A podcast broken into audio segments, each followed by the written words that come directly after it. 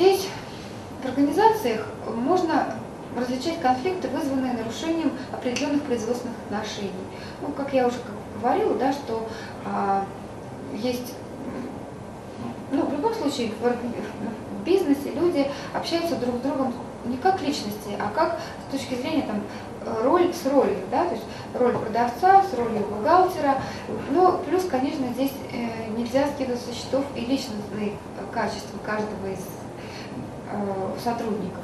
Поэтому вот можно, э, условно можно выделить конфликты делового или инструментального характера, конфликты социоэмоционального характера, конфликты, связанные с ведением переговоров, и конфликты, связанные с отношениями силы и зависимости. Это вот так выделяются в бизнесе такие конфликты. Конфликты делового или инструментального характера, они могут быть вызваны многими причинами. Э, неясные приоритеты или отсутствие э, единого понимания насчет приоритетов, какие, как мы выделяем приоритеты и как они должны быть выделены. Отсутствие взаимопонимания, неадекватная коммуникабельность, недостаточный обмен идеями и мнениями, недостаточная их координация, как я уже говорила, неясное разделение задач и четкое распределение должностных обязанностей. Ну, надо сказать, что эти конфликты инструментального делового характера, это как раз конфликты, когда компании, конфликты, если возникают такого рода конфликты, то надо смотреть глубже. Значит, компании страдают бизнес-процессы. Значит, компании страдают э, вот эти коммуникации между подразделениями. И э, такие конфликты, их нужно как бы для того, чтобы их э, ликвидировать, э, безусловно, нужно разбираться с бизнес-коммуникациями, с их эффективностью, и выстраивать их, как-то систематизировать и выстраивать. А, потому что если мы будем э, эти конфликты решать на личностном уровне, то э, мы ничего, ну, мы как бы один конфликт решим, но у нас повод для причины для возникновения конфликта останутся. Да? Поэтому здесь вот как только появляются такие конфликты инструментального характера, мы должны э, лечить причину, которая кроется в достаточно эффективных коммуникациях, бизнес-коммуникациях, бизнес-процессах. Конфликты социоэмоционального характера. Эти э, могут быть связаны с предупреждением против имиджа определенного лица, а также с вопросами системы ценностей, признания и доверия. Конфликт данного характера часто связан с личными отношениями, то есть взаимодействием людей друг с другом и возникающих при этом реакциями, которые включают сильные негативные чувства. Ну, то есть мы уже, если тут включается понятие национальности, то понятно, что это конфликт эмоционального характера, это вот те самые конфликты между личностями, когда люди, э, забывая о том, что они выступают э, каких-то определенных ролях, они э, начинают конфликтовать как личность с личностью. Ну, вот эти конфликты как раз необходимо достаточно глубоко с ними работать, потому что то здесь они чем страшны? Тем, что, как правило, конфликтующие личности начинают создавать сторонников себе и втягивают в конфликт остальных сотрудников. А так как это эмоционального характера конфликты, то вместо э, эффективной работы вы получите Э, как бы, переживания, эмоции с сотрудниками, которые у них возникают по поводу друг друга. И работа, вся как бы, работа встанет, а люди будут заняты переживанием эмоций. Ну, слава богу, эти конфликты, они не носят сенситивного характера, а, но их ни в коем случае нельзя запускать, их с ними нужно очень, э, как, бы, как только выявляется, что такой конфликт существует, с ним нужно обязательно работать. Конфликты связаны с ведением переговоров. А, происходит при распределении достаточных ограниченных ресурсов. А, это могут быть деньги, оборудование, площадь, интересная работа, систематизация и другие ресурсы. И поскольку каждая сторона старается добиться для себя больше выгоды, то опять же существует столкновение интересов, и, соответственно, может возникнуть конфликт между подразделениями. Ну, здесь единственное, что нужно, первое, что нужно сделать, это выработать критерии справедливости распределения этих ресурсов, да, и дальше уже распределять их в соответствии с этими критериями справедливости. Конфликты связаны с отношением силы и зависимости. Эти конфликты проявляются в виде соперничества за усиление своей стратегической позиции. Э, в отношениях, в отношениях горизонтального характера они проявляются в виде соперничества.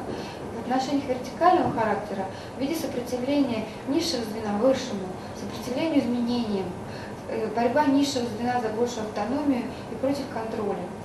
Ну, это вот как раз э, здесь, когда возникают такие конфликты? Когда руководство э, ну, часто, зачастую, по крайней мере, когда руководство пользуется только единственным стилем управления, это директивным, и когда э, весь фронт персонал чувствует большое давление по, отнош... как бы, по отношению э, к себе со стороны, и их личные потребности не учитываются, не принимаются во внимание. Тогда могут возникнуть такие конфликты, потому что э, интересы людей, сотрудников подавляются и каким образом на них э, не ориентируется руководство.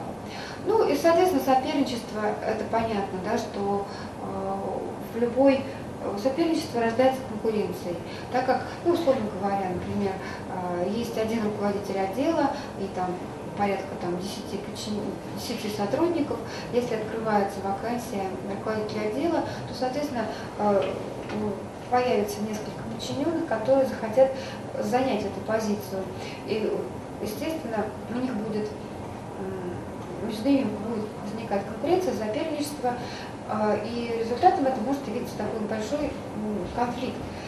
Но при этом, опять же, профилактика этого таких, такого рода конфликтов, она заключается в одном. А, во-первых, разработка ясных и четких критериев, а, по, как, по каким критериям мы будем выбирать этого руководителя отдела, да, доведение этих критериев до сотрудников и удержание этих критериев при выборе руководителя. Да, вот. То есть сотрудничество, с одной стороны, это очень позитивная вещь, потому что конкуренция, некая конкуренция, такая здоровая конкуренция внутри компании, она, конечно, очень способствует эффективной работе сотрудников, потому что есть э, желание Э, каким-то образом выделиться, да, там, работать лучше, и, э, но при этом конкуренция она действительно должна быть здоровая, она не должна перерастать то, что люди уже забывают, ну, условно говоря, за деревьями лес не видят, да, то есть они уже настолько втягиваются в конфликт, что для них э, уже в, как бы, выигрыш в конфликте затмевает все остальные э, задачи и цели. Вот. Поэтому здесь нужно а, понимать, что если мы а, поощряем конкуренцию между нашими сотрудниками, то мы должны, с одной стороны, э, опять же, иметь четкие ясные критерии, по которым мы будем их сравнивать. В основе следующей типологии конфликтов лежат взаимосвязи людей в рамках их отношений в первичном производственном коллективе. Взаимосвязи в норме вот все взаимосвязи в норме как бы должны иметь согласованный характер. Я уже говорила об этом, да, что для того, чтобы предотвратить конфликты вообще в принципе, мы должны налаживать наши коммуникации, да, коммуникации как внутренние, так и внешние. И вот, вот это вот согласование этих коммуникаций, налаживание, это является профилактикой возможных конфликтов. Взаимосвязь функционального характера определяется совместной трудовой деятельностью они носят как непосредственный, так и опосредованный характер. Ну, непосредственный характер – это когда мы общаемся напрямую, а опосредованный – это когда мы общаемся либо через документы, либо через третьих лиц. А взаимосвязи, вытекающие из принадлежности сотрудников к одному первичному производственному коллективу, то есть вот внутри коллектива, и взаимосвязи психологического характера, вызванные потребностями людей в общении вот эти три вида взаимосвязей первично в любом как бы, производственном коллективе, ну, в любой организации существуют.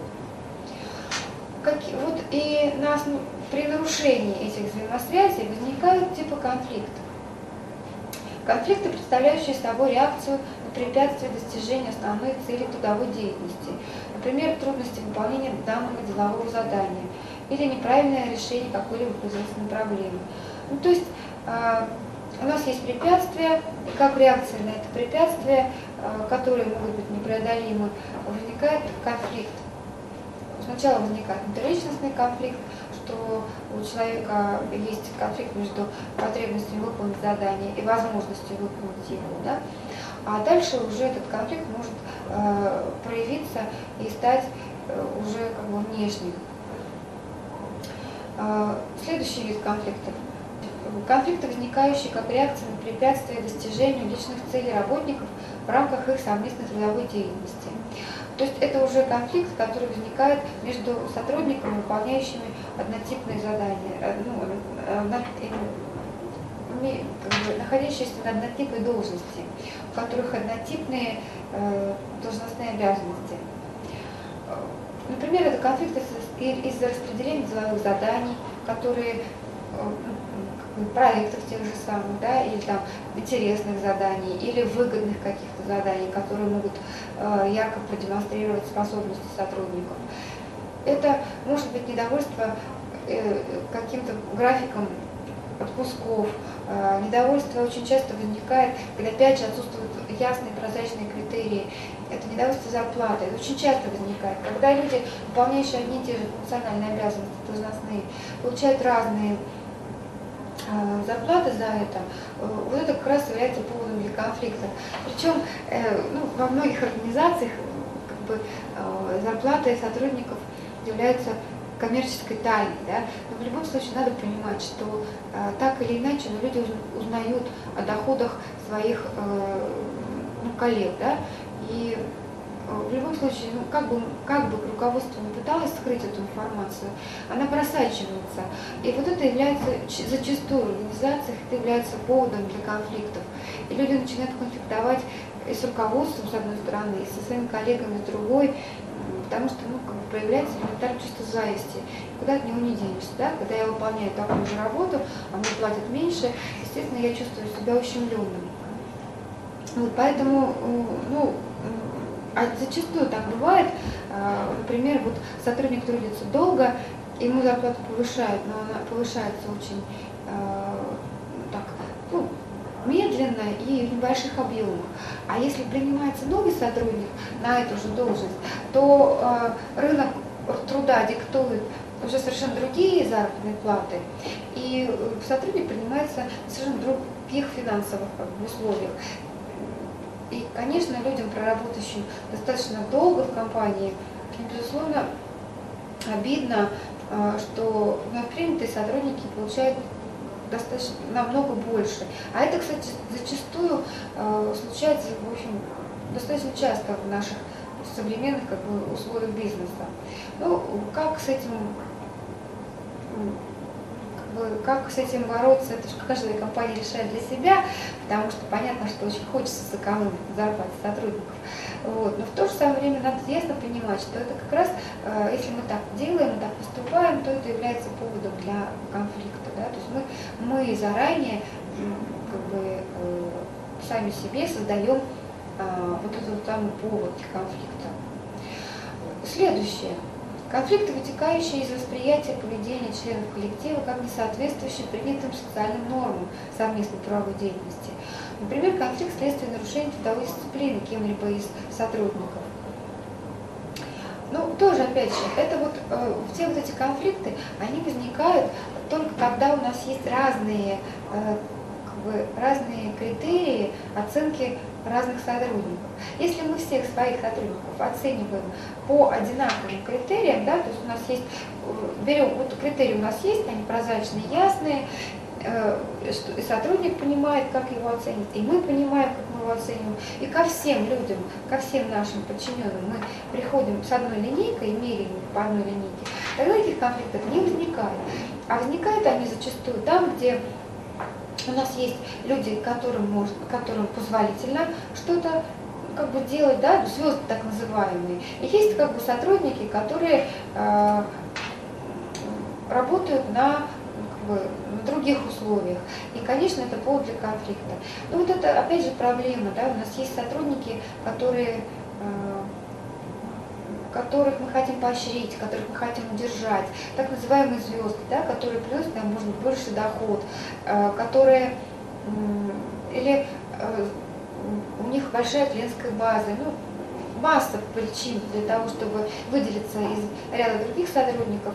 А, и таким людям позволяется больше. Да, дисциплина, зачастую как раз вот именно дисциплина у них страдает. То есть они могут приходить, когда хотят, уходить, когда хотят. А остальные, а, видя такое поведение своего коллеги, начинают э, задаваться вопросом, да, почему ему можно, а мне нельзя. И это вот как раз является поводом для конфликтов. Ну, здесь опять же э, таких общих рекомендаций и рецептов нет и не может быть, потому что каждая, э, в каждой компании ситуации свои. Но единственное, что э, мы можем, конечно, мы хотим удержать такого вот эффективного сотрудника в компании, и мы идем ему навстречу, там, может быть, в плане графика работы или э, финансовых каких-то поощрений, но мы должны иметь четкие аргументы, почему мы это делаем для других наших сотрудников, которые, может быть, менее эффективно работают. Ну и последний конфликт – это сугубо личный конфликт между работниками, которые обусловлены несовместимостью индивидуальных психологических характеристик, а, различиями ценностных ориентаций, уровня культуры, потребностей и так далее. Ну, э, вот эти конфликты, э, ну, ну, есть, кстати, вот сейчас одна из методик, там, так называемая социометрия, которая позволяет, скажем, которая занимается как раз подбором сотрудников друг, друг с другом, чтобы они э, умели взаимодействовать, да, чтобы их личностные особенности не мешали эффективному взаимодействию. Но Знаю я одну компанию, которая э, действительно подбирает себе сотрудников по этому принципу. Но на самом деле таких компаний немного, потому что сотрудников нам нужно гораздо больше, чем мы можем, э, э, можем так сказать, ну, как правило, компаниям сотрудников нужно гораздо больше, и поэтому а, мы зачастую просто не можем выдержать этот принцип да, совместимости людей друг с другом. Ну, здесь, скорее всего, тогда нужны какие-то тренинги, потому что э, лишь собственными силами руководитель навряд ли может справиться с этими конфликтами, или это будет отнимать у него очень много времени личного. Но, в принципе, здесь опять же вопрос такой, насколько этот конфликт будет, э, влияет на эффективность работы, на то, на взаимоотношения, на коммуникации и, соответственно, на эффективность работы. Вот вопрос именно в этом. Цена вопроса именно как бы в этом заключается.